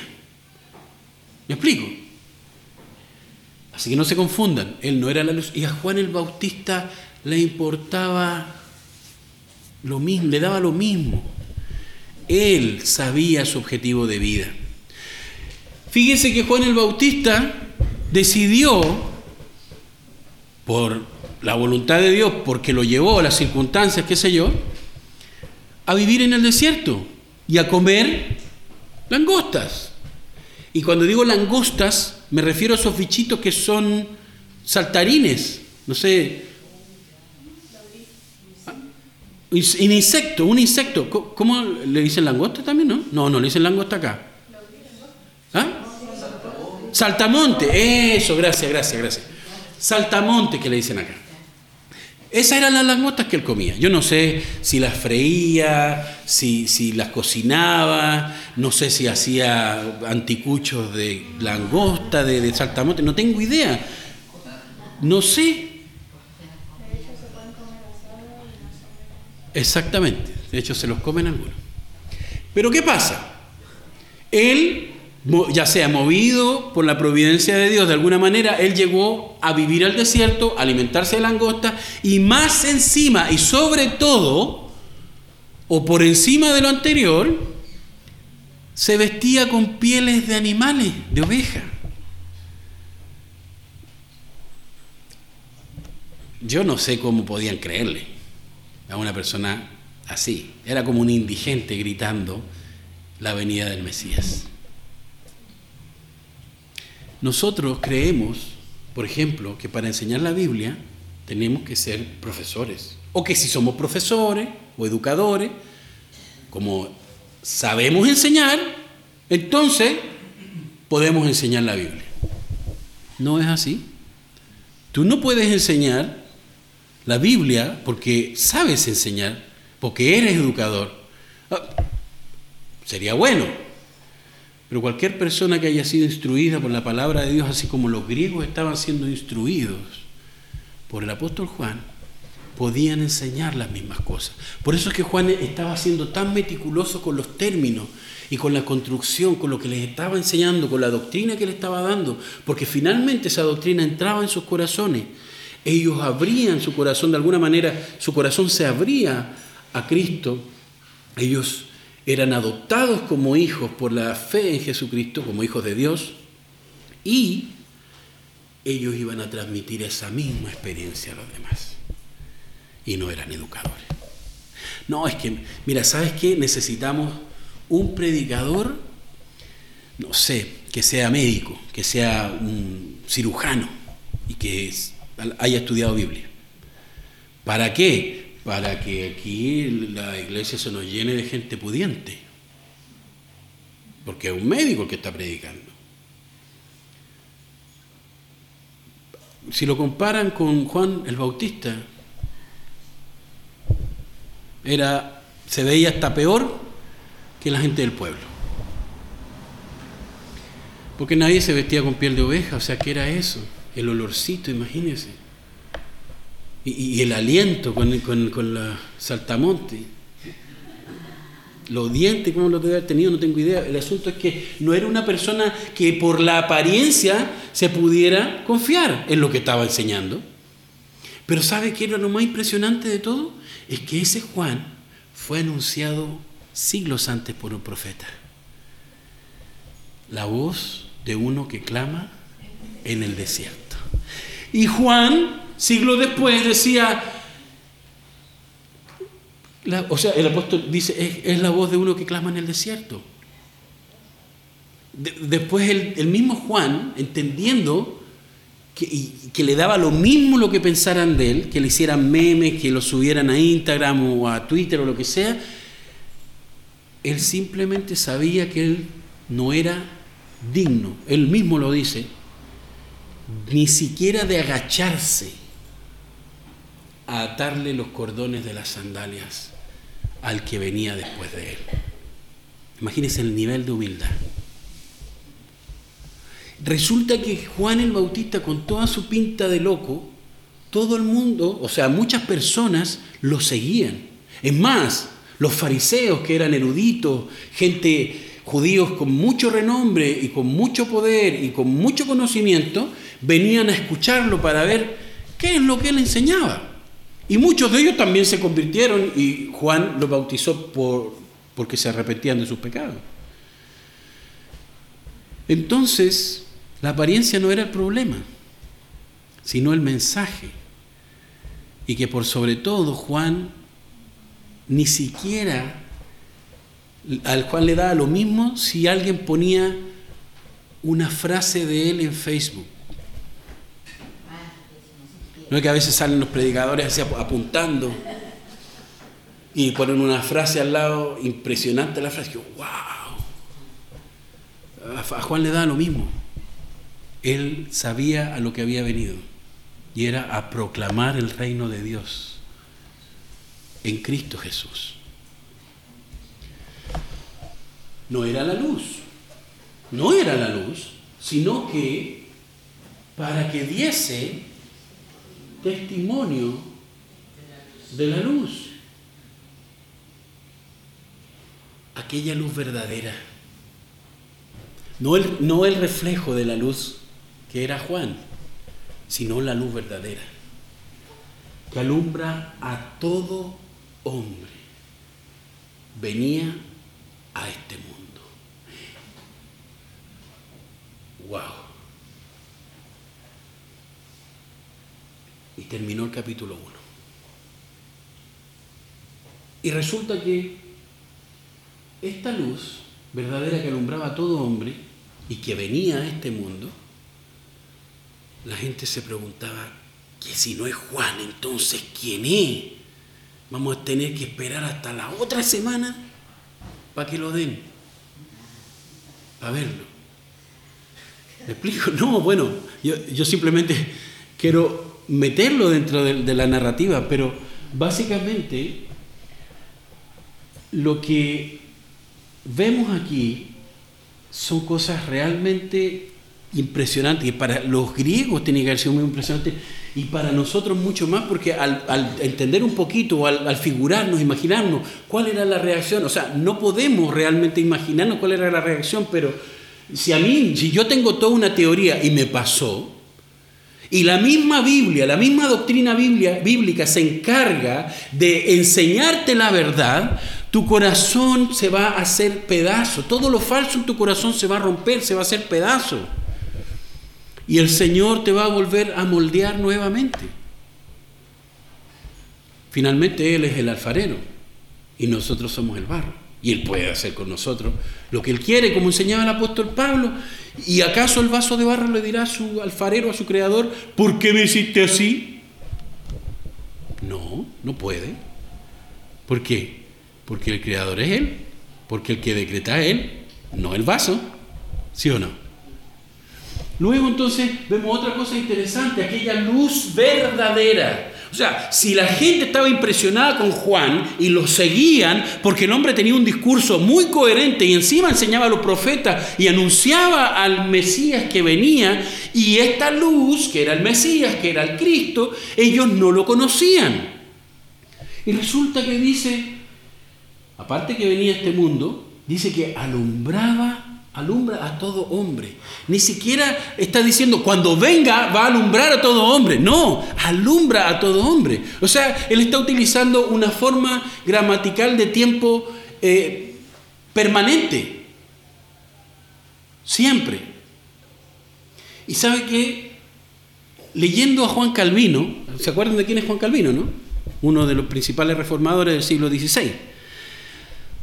Juan Calvino en, su comentario, a, mí me gusta, a mí me gusta comentar esto porque así la gente cree que sé. Y él en su, en su comentario al, al, libro de Jonás, ¿se acuerdan ustedes de Jonás? Al que se lo tragó el pez muy grande. Ya. Resulta que en su comentario él narra que la luz de Dios de alguna manera siempre alumbraba el corazón del ser humano. O sea, siempre había un rayito de luz alumbrando el corazón del ser humano. Pero que el ser humano con su pecado, con su corrupción, la apagaba. Y, y Jonás, en la narración de Jonás se muestra que Jonás, desobedeciendo a Dios, huyendo de Dios, se mete en un barco, no dice nada y se va en dirección contraria de Nínive, que era el lugar donde Dios lo había mandado a predicar. Tú vas para allá. Y Jonás dijo, no, porque me caen mal, porque son unos desgraciados, unos malos. yo no voy a predicarles, porque capaz que tú, con lo bueno que eres Dios, los perdonas. Capaz que se arrepienta y tú los perdonas. Y no, o sea, Jonás lo odiaba a muerte a esos ninivitas. Bueno, también la historia muestra que eran gente sanguinaria, el ejército de los ninivitas era sanguinario, muy sanguinario. Y resulta que Jonás dice, no, nos atacan a nosotros, nos matan, abusan de nosotros, yo no, voy a, no tengo por qué ir a predicarles de ti. Porque capaz si tú les concedes el arrepentimiento y los perdonas. O sea, Dios, eh, Jonás sabía que Dios era bueno en gran manera. Y Jonás quería ver arder Nínive. Entonces, como Jonás sabía que el que peca debe morir, porque el pecado finalmente es contra Dios, Dios eterno, entonces el que peca debe morir. Y Jonás no quería predicarle a los ninivitas para que murieran bajo la ira de Dios. O sea, eso era una venganza india, no sé cómo llamarle, pero era algo pero muy fuerte. Y resulta que Jonás se va para el otro lado, en dirección contraria, y ahí empieza una tormenta tan grande, narra la Biblia, que los mismos hombres fuertes, musculosos, rudos, que no manejaban un barco con un timón con dirección asistida, o con computador, sino que a pulso movían las velas, a pulso dirigían un barco. Esos hombres rudos, fuertes, tenían tanto miedo que cada uno, narra el libro de Jonás, em, se empezó a encomendar a sus dioses. Y ahí Calvino dice, se dan cuenta que es el ser humano es religioso, o sea, ¿por qué? Porque de alguna manera, de alguna manera, la luz de que existe un Dios, de que existe Dios, alumbra el corazón del ser humano. Hay un rayito de luz que todo el mundo le dice, Dios existe. Pero con la corrupción de nuestro corazón, opacamos la idea de que Dios existe. Y por eso, cuando vemos que dice, alumbra a todo hombre, nosotros podemos ver el ejemplo en la manifestación de querer ligarse con alguno de sus dioses. ellos sabían que había un Dios, pero no sabía quién, entonces uno se, se, se, qué sé yo, se encomendaba a Poseidón, el otro a Aquaman, el otro a Batman, no sé, y finalmente cada uno clamaba a sus dioses, narra el libro de Jonás. Y entonces significa que ellos tenían conciencia de que existía un Dios, pero no tenían idea quién era. El asunto es que para que esos hombres se hayan asustado y hayan clamado a sus dioses, tienen que haber estado muy, muy aterrados. ¿Me explico? Esa luz verdadera alumbra a todo hombre. No dice alumbró o va a alumbrar. Alumbra permanentemente, siempre ha alumbrado el corazón del hombre de alguna manera. Por eso es que cuando nosotros rechazamos esa luz es algo tan grave. De ahí también la idea de que al que más se le da, más se le demanda. ¿Por qué? Porque tú tenías algo que era mucho, por lo tanto, respóndeme sobre eso mucho. De ahí nosotros también tenemos ese sentido de justicia social, que decimos, no, el rico es muy rico, así que no debería tener problema con apoyar al pobre. ¿Verdad? Finalmente, como se opaca la luz de Dios en el corazón del ser humano, el rico aplasta al pobre y el pobre sataniza al rico. Y nadie gana. Pero si verdaderamente esa luz no solamente alumbrara o diera un conocimiento de que Dios existe, si alumbrara verdaderamente el corazón de los hombres con esa luz salvadora que es Cristo Jesús, tanto los ricos como los pobres vivirían en armonía. Y el uno ayudaría al otro. ¿Se acuerdan del cuento del león y el ratón? Un ratón que va a ayudar a un león tan grande y feroz. De hecho, el león se jactaba del miserable roedor. Pero después que cayó preso de la malla de la cosa esa, de la red, el ratón vino y con su trabajo ayudó al gran león. Por eso es tan grave que nosotros rechacemos a Cristo. Porque es como pegarse un tiro en el pie. A lo mejor tú dices, no, yo rechazo a Cristo ahora. Y si Él no me muestra alguna señal, yo no voy a creer en Él. Pero te pegaste un tiro en el pie, te diste cuenta. Porque a la larga se te va a pudrir el pie. Te va a dar gangrena. Y a la, y a la final te va a terminar muriendo igual. Si esa luz esta mañana alumbra tu corazón.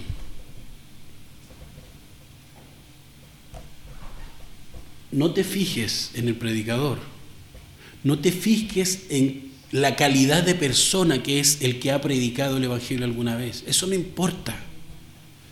Lo que importa es que proclamen la luz salvadora de Cristo.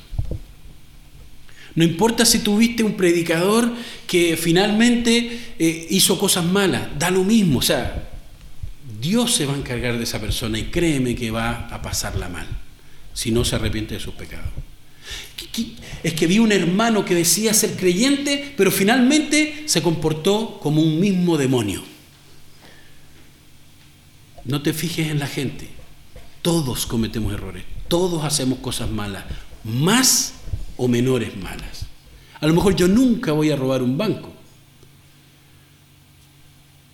Espero que no. Yo, puedo asegurar que no.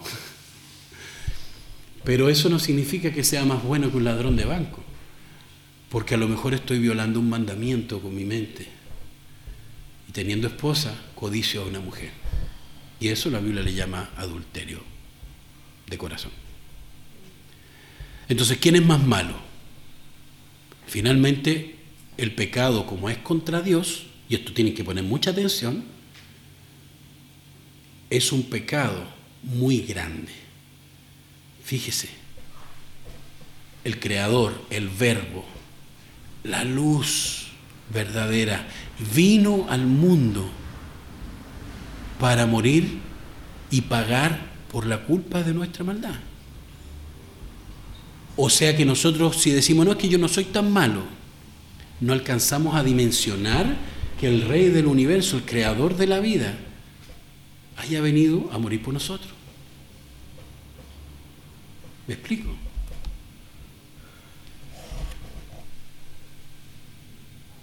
Y terminando o aterrizando, pongan mucha atención en esto. Versículo 10 arriba, por favor. En el mundo estaba, ya había nacido. Y el mundo, por él fue hecho, lo remarca. Pero el mundo no le conoció. Ocurrió como los pescadores que, de Jonás, como los marinos de, de la narración de Jonás. No le conoció. Once, por favor. A lo suyo vino, fíjense que habla de algo singular, de algo particular. A lo suyo vino, no dice a los suyos. En primera instancia no dice eso, dice a lo suyo vino. Y ahí vamos, después vamos a ver qué significa eso, lo suyo. Y los suyos, ahí sí está hablando en plural y está hablando de personas más gente, y los suyos no le recibieron. Yo me imagino que los griegos tienen que haber dicho, ya, pero ¿cómo? o sea, no tiene sentido si el que creó todas las cosas, el que te dio la vida, se hizo hombre por ti, vino por ti, vino a alumbrar tu corazón, tu vida y a darte vida eterna, y no le recibieron. sea, aquí hay algo patas para arriba, o sea, no, no, no, se entiende. Pero esperen, sigue narrando Juan, Juan el apóstol. Más, esperen un momentito, porque a todos, y miren esto es súper importante, a todos los que le recibieron. Ajá, no pierdan de vista el versículo 11. Más a todos los que le recibieron, a los que creen en su nombre, les dio potestad, derecho de ser hechos hijos de Dios. Entonces los griegos quedan con las manos así. Y entonces antes no éramos hijos. Solamente si has creído en Cristo Jesús, Dios te va a dar el derecho de ser uno de sus hijos. Pero fíjese que le dije que no perdiera el versículo 11 de, de vista, ¿verdad? A lo suyo vino. O sea, eh, traduzcámoslo de la siguiente manera. Él vino a algo, a lo suyo. Vino a hacer algo. Pero los suyos, el juego de palabra igual, pero su gente, él vino a su gente, pero su gente él vino a hacer algo con su gente, pero su gente no lo conoció, no lo reconoció, no lo recibieron, no se depositó en ellos la fe en Cristo o ellos mismos no creyeron en el nombre, como dice el mismo texto, para tener el derecho de ser llamados hijos de Dios. Creer, creer ¿Cómo que creer, apóstol Juan? ¿Qué estás hablando, apóstol Juan? Si para poder ser, para poder ser hijos de Dios, para poder ser salvo, tienes que aprender muchas cosas. Entre más inteligente eres, entre más erudito eres en nuestra cultura griega, vas a llegar al cielo. ¿De qué estás hablando, Juan? Pero ya con todo lo que había explicado Juan antes, realmente Muchos de ellos tienen que haber dicho, no, tiene sentido. Porque si este creador vino y vino a hacer algo a lo suyo, dice, y los suyos no le recibieron, es porque Juan quiere que nosotros también lo conozcamos y le recibamos. ¿Se acuerda que antes utilizaba el término todos creyeran? ¿Y qué hay de usted? ¿Y qué hay de mí? Mas a todos los que le recibieron, a los que creen en su nombre, les dio potestad de ser hechos hijos de Dios. A eso vino. Eso era lo suyo. Y ahora Juan nos relata el objetivo de vida de Jesús. Para eso nació Jesús. Mire qué impresionante. Jesús nació para que los que creen en su nombre puedan ser adoptados, hechos hijos de Dios. Para eso vino. Ese fue el objetivo principal de su vida. O por lo menos uno de los objetivos porque finalmente todo esto da gloria a Dios, porque mire usted que Dios, el Padre, aunque en este momento no fue el centro de toda esta explicación, claramente está involucrado en todo esto porque estuvo desde el principio con Dios. ¿Me explico? ¿Tú crees en el nombre de Jesús? No te estoy preguntando si tú crees como eh, delante hablábamos de ese Jesús histórico. No, si los libros de historia hablan de que Jesús estudió, hay evidencia de que Jesús estudió. Eh, perdón, estudió, eh, hay evidencia de que Jesús existió, vivió. Hay testimonios, hay mucha gente que dejó cosas escritas de Jesús. O sea, hay evidencias, hay testimonios que hablan de la vida de Jesús, por lo tanto Jesús existió. Así como por tu testimonio alguien puede caer preso, en este caso por el testimonio de muchos, de que Jesús existió y que hizo todas las cosas que hizo, se puede demostrar que es verdad. Pero ese es el Jesús histórico, porque existió algún momento de la historia. Yo no estoy aquí Juan, fíjese que Juan el apóstol no está diciendo que tú debes creer en ese Cristo histórico. Ciertamente, si una persona existió, tú vas a decir, no, no existió. Es, como algo, algo como que se te soltó por ahí. Resulta que cuando nosotros en términos humanos decimos, odiamos mucho a una persona y no queremos saber más de esa persona y quemamos su foto y quemamos las cosas que nos recuerdan a esas personas, decimos, no, ya no existe más para mí. Pero la persona sigue existiendo. Y aunque tú te amargues, a lo mejor el otro anda feliz por ahí. No sé. Pero pasa que ahí el apóstol Juan no está hablando del Jesús histórico solamente está hablando de Dios, del Creador, de la luz de vida eterna. O sea, el apóstol Juan no solamente dejó claro por el testimonio de Juan el Bautista de que Jesús era un ser humano de carne y hueso, sino que Juan estaba diciendo que además del testimonio de que Juan el Bautista era, eh, eh, decía que Jesús era de carne y hueso, porque lo bautizó más encima, habló con él. Ahora el apóstol Juan está añadiéndole a esa humanidad, a, a ese Cristo histórico, esa capacidad creadora, salvadora de luz todopoderosa, porque decía que las tinieblas no pudieron resistir la luz, no pudieron prevalecer contra la luz. O sea, Dios hecho hombre. Entonces, cuando yo te pregunto, dice, a los que creen en su nombre, eso significa recibir a Cristo. Recibir a Cristo no significa, Señor, te recibo como mi Señor y Salvador. Porque tú no le vas a dar permiso al Rey del universo. Si tú eres una criatura, imagínese usted, recibir a Cristo en tu corazón no es darle permiso a Cristo para que entre en tu corazón. Eso no enseña la Biblia. Recibir a Cristo en tu corazón, dice más a todos los que le recibieron, significa creer en su nombre. Pero no en el Cristo histórico, sino en el Cristo que está presentando el apóstol Juan. El Cristo histórico y el Dios Cristo.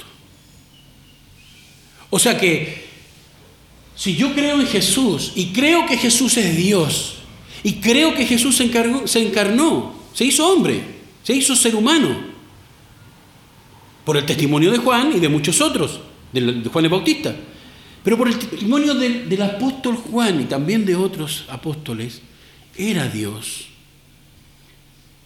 En ese Jesús yo debo creer o es el que está narrando ahí. Porque si no, el apóstol Juan nos habría dado toda la molestia de explicar todo lo anterior, de la luz, de la luz de la vida, que en él había, estaba la vida. No que tenía vida, sino que en él estaba la vida. Él era la vida del universo. ¿Me explico?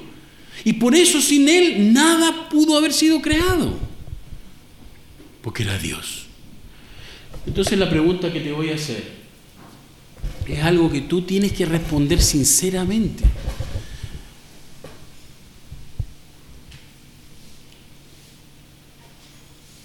¿Crees en el nombre de Jesús para la salvación de tu alma?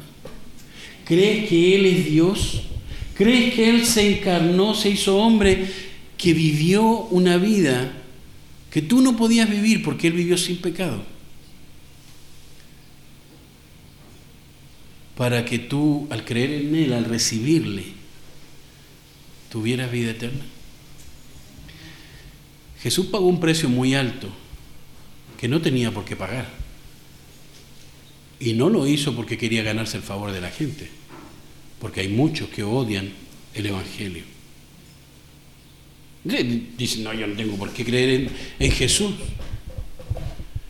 Ok, Nadie te obliga.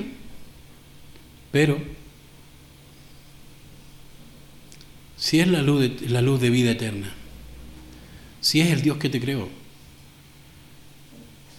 si es que sin esa luz espiritualmente no estás vivo, aunque creas que lo estás, ¿por qué rechazarías la vida? Explícame la lógica. Y yo no te estoy diciendo que creas lo que yo te estoy diciendo. El apóstol Juan, testigos, y muchos testigos, dan cuenta de que Jesús era Dios y era hombre. Esa no es información académica. Eso salvará tu alma por el resto de la eternidad. Mientras tanto comemos migajas, pero va a llegar el día en que nos vamos a sentar a la mesa de ese mismo Jesús que murió, resucitó y ascendió al cielo y que está preparando lugar para nosotros. A los que creen en su nombre, ya sabes qué significa creer en Cristo. Ya sabes qué significa recibir a Cristo para tener el derecho de ser convertido en un hijo de Dios.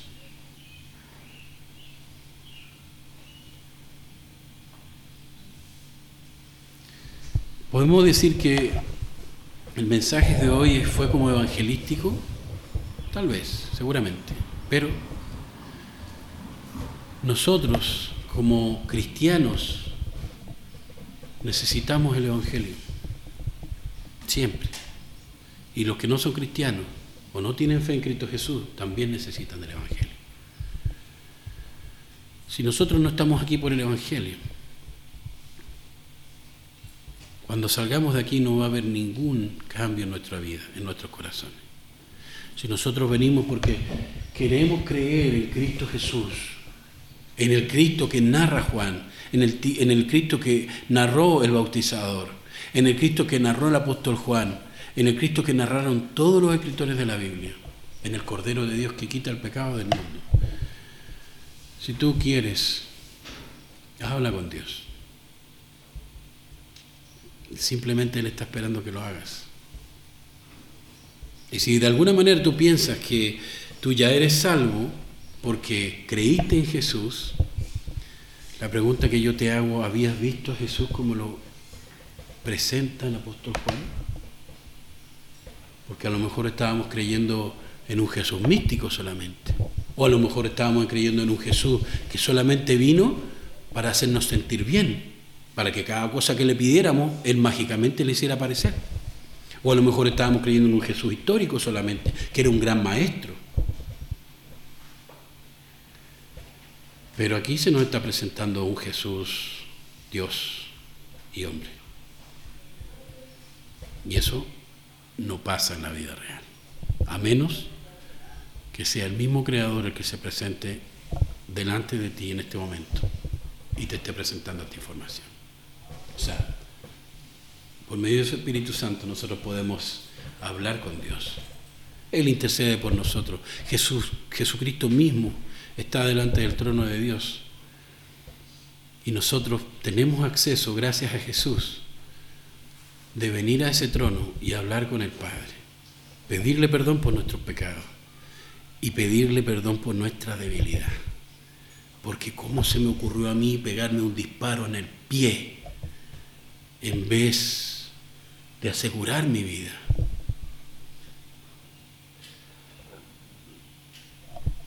No tengamos actitudes sectarias pensando cosas que no son de Jesús, porque ahí claramente se nos especifica quién es. Esta semana, ¿cómo usted va a vivir de acuerdo a lo que Dios, a la información que el Espíritu Santo, a la información que la Biblia le ha entregado. No le estoy diciendo que tiene que vivir una vida perfecta, sino una vida para la gloria de Dios. Porque si usted ha creído en Cristo Jesús, ha creído en el poder de su nombre, dice la Biblia que ahora es un hijo de Dios. Y por lo tanto, usted va a buscar honrar a aquel que le dio la vida eterna. No le dio migajas, sino que le aseguró un banquete. Pongámonos de pie, por favor.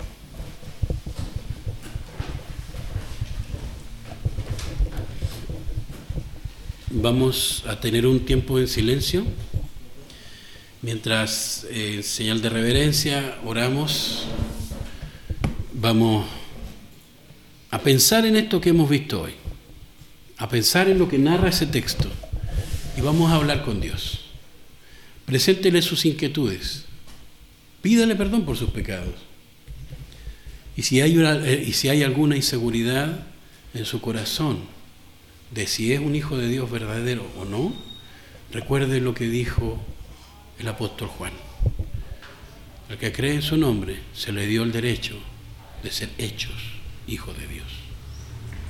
Y no dejemos que nuestra carnalidad, nuestra humanidad, nuestro pecado desvirtúen, tuerzan o corrompan lo que Dios enseña en su palabra. Oremos. Estamos en silencio.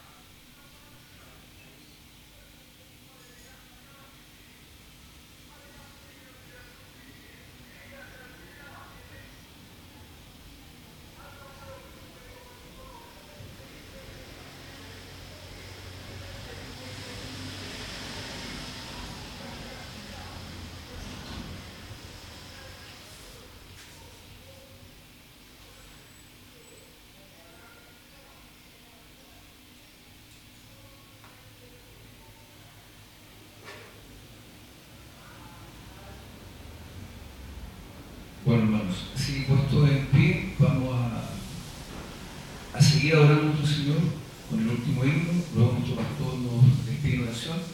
Y vamos a estar orando también por la mía que Sebastián se tuvo que retirar, porque la llevaba el médico. Así que, bueno, desde que nuestro pastor también eh, pedirá por, por la salud de ella y por Sebastián Golet. Cantamos el entonces, maravilloso. María.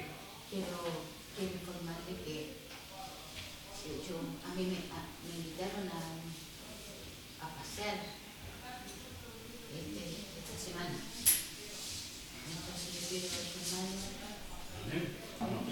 que no, no voy a poder asistir. Entonces, eso me, Es también un regalo de Dios, así que... claro, mi, mi, mi yerno y mi, mi hija, ellos van a salir por fuera con sus hijas también y nos invitaron a, a nosotros. ¿Y cuándo nos vamos, María? Sí, con mi marido, los dos. Muy bien. ¿A dónde me dijeron a, al sur? No me acuerdo el nombre, pero es, es muy bonito ese Bueno, disfrute lo alto porque es un regalo del Señor. Amén.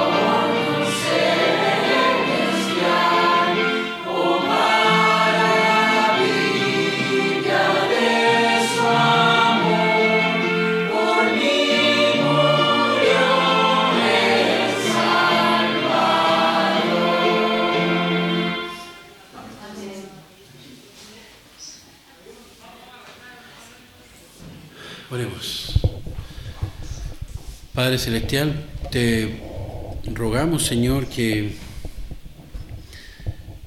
nos perdones si te hemos ofendido con alguna de nuestras actitudes, Señor, hoy.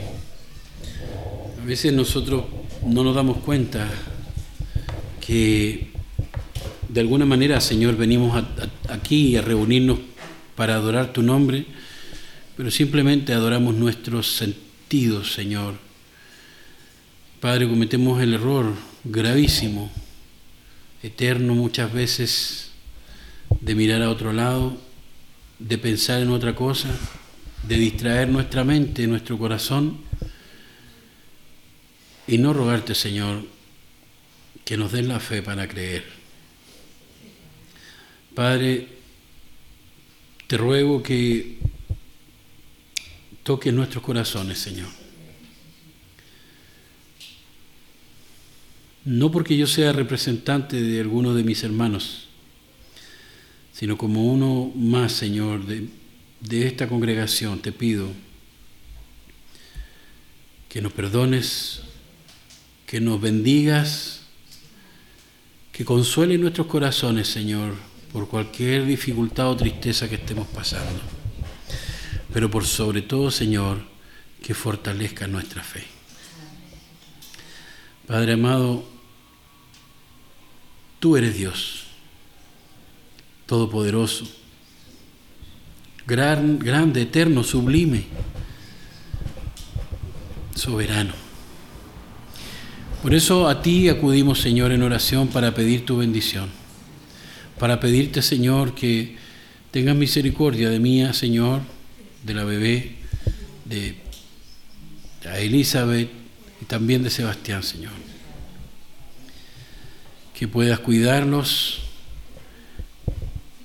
Padre, que no permitas, Señor, que la bebé pase muy mal rato, Padre, sino que la puedas sanar, Señor. Te pido lo mismo por Elizabeth, Señor. Que dé descanso también al corazón de Sebastián, Padre. Que bendigas a cada uno de los hermanos que hoy Señor, están disfrutando de un regalo tuyo que puede haber sido un paseo, Señor, un día de descanso, pero que también, Señor, bendigas a los que están por salir. Que bendiga, Señor, a nuestra hermana María en su paseo, en su viaje, en su salida, Señor, junto con su familia, junto con sus familiares, Señor. Que tu mano poderosa esté cuidándolos y guardándolos en el camino, Señor. Que puedan tener un buen tiempo para tu gloria y tu honra, Señor. Y alabando tu nombre por agradecido, Señor, por la oportunidad que les brindas. Padre, a todos los demás, a todos nosotros, Señor, como congregación, a los que están presentes y a los que no, no en mis méritos, sino en los méritos de Jesucristo, en su nombre, que está por sobre todo nombre. Te ruego, Señor, que nos bendigas, que nos des y que no pares, Señor, nunca de darnos tu gracia. Que tu poder a través de tu Espíritu Santo y de tu palabra, Señor, fortalezca, Señor, nuestros corazones. Nos levante, Señor, si hemos pecado y nos perdone en todo sentido, Padre. Señor, te rogamos que nos envíes con tu bendición te lo pedimos con fe en tu palabra y en el nombre de tu Santo Hijo y nuestro amado y dulce Salvador, Jesús. Amén y amén. El Señor les bendiga.